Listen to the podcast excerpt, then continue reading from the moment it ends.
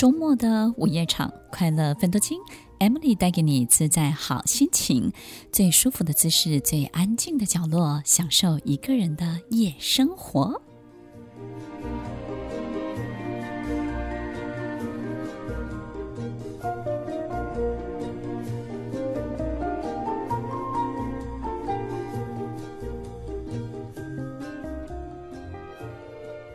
我们的人生总会走到一个阶段，站在茫茫的人海，不知道自己该何去何从，好像做再多的努力都改变不了什么，好像尽最大的能力，能够看见的、能够发生的总是有限。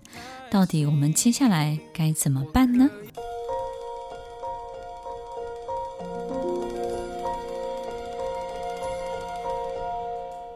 欢迎收听《快乐分头金》，我是 Emily，在每周六晚间八点到十点，与您在空中共度美好的时光。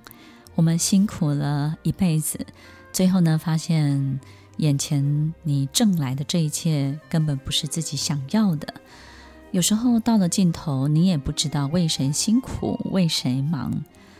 到最后，当我们不被需要的时候，你就不知道到底自己该何去何从了。那么这一辈子我们到底来做什么的？这个目的到底是什么？我们为什么要出生在这里，然后发生在这里？然后接下来好像每一天还得挨着度过，这一辈子其实是很长的。很多人可能会觉得说，你要好好珍惜每一天。然后呢，这个活在当下，我觉得这是非常好的，因为我们永远不知道意外什么时候来嘛，对不对？但是有时候我也会在想，万一意外也都没来呢？那还还是得每一天这样一天一天的过下去，对不对呢？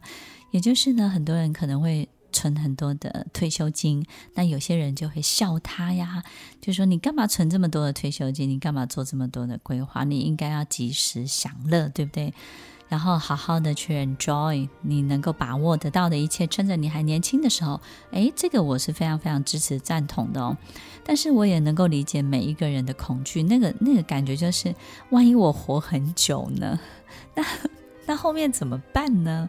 所以听众朋友，其实有时候我们真的没有办法去预料，所以我们也没有办法告诉自己哪一个做法才是对的。但是我们一定要很清楚的知道，在什么样的年龄段、什么样的时间段，那个当下最珍惜、最最有价值的到底是什么？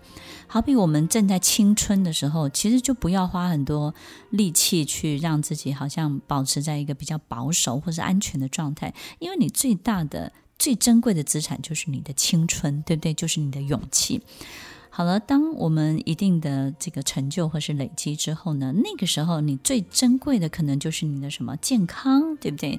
因为当你还很健康的时候，你就能够跟你的成就有更深度的连接。因为当我们不健康的时候，我们赢得再怎么多的一切，你都会觉得那些这一切都跟你无关。所以，听众朋友，其实每一个阶段都有我们最值得珍惜的，而且最珍贵的东西。但是在那个当下，我们可能自己不知道，对不对？有时候我们会好珍惜、好珍惜一个人，那是因为在我们失去了之后。但是在你跟他有足够的大量的时间相处的时候，你又很讨厌他，对不对？你很烦，觉得他怎么这么烦？然后他带给你每一天的这个烦恼或者干扰是不会少的。可是当有一天你失去他，你还是会很痛苦。所以我们也没有办法说，因为你会很痛苦，所以你呢，你前面回推每一天，你应该要怎么怎么样的对待他，然后你这样更好，你要忽略他对你的伤害，好像我们也做不到。所以听众朋友，其实没有任何一个做法会是最好的做法。但是呢，当我们有一个更大的智慧。更高的思维的维度去看待眼前这一切的时候，我觉得很多事情也许不会有太大的变动，但是你会了然于心，你会看得比较清楚一点。所以，我们这一辈子到底来做什么？有的人会说，我们这辈子有很多的功课。你带来很多的功课，也都说这业力，对不对？业障啊，或什么？OK，你好多好多功课要学。那这些功课呢？很多人的定义就是，它是困住我们的某一种困境。那一定是你没有学会，所以你持续的被困住。所以呢，很多的老师啊，周围的朋友都会跟你讲：你看，你看，又来了。那你一定没有学会它。听众朋友，有时候那个当事者会很生气，对不对呢？就是我也没有不想学会啊，但是到底要学会什么，对不对？我我到底要学会什么？学会原谅吗？学会忽略吗？学会什么？不管我们学会什么样的功课，功课还是会一直来啊，它偶尔还是会出现，它不会从此再也不见，对不对呢？那我们也很认真的去面对每一次这个功课的长相是什么。有的人也会说，我们这辈子可能是来还债的，好像那个儿子跟爸爸讨债，对不对？我们养了一个女儿，哇，她是来报恩的哦，她是来还债的。我们可能会觉得，把它定义在还债或是报恩这件事情，就能够去解释自己的好运气以及坏运气。所以，当我们觉得自己是来还债的时候呢，你就会发现自己不管能力再怎么强，功课再怎么好，然后呢，再怎么优秀，所有东西的成果你都留不住。